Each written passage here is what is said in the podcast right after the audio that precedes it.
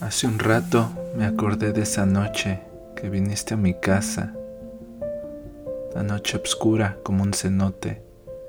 Las estrellas y la luna no se veían, una masa de nubes las cubría. Y tú llorabas, pero al mismo tiempo te reías.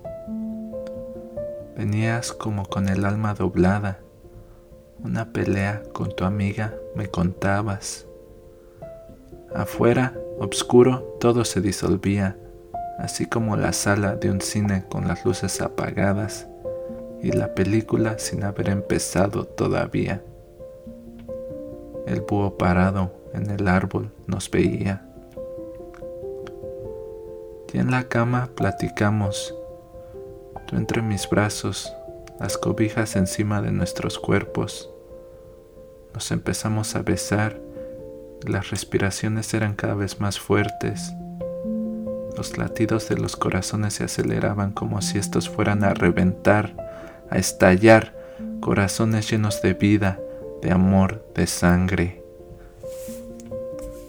Yo con mis manos recorría tu glorioso cuerpo, cada curva, cada rincón.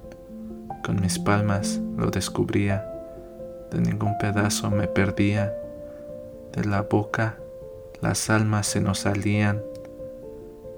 Me pediste que te penetrara y yo solo obedecía órdenes como un soldado. Me monté en tu cuerpo, los dos jadeábamos. Mi cuerpo para ti era como una medicina para tu tristeza y tu cuerpo para mí era la mejor creación que había concedido la naturaleza.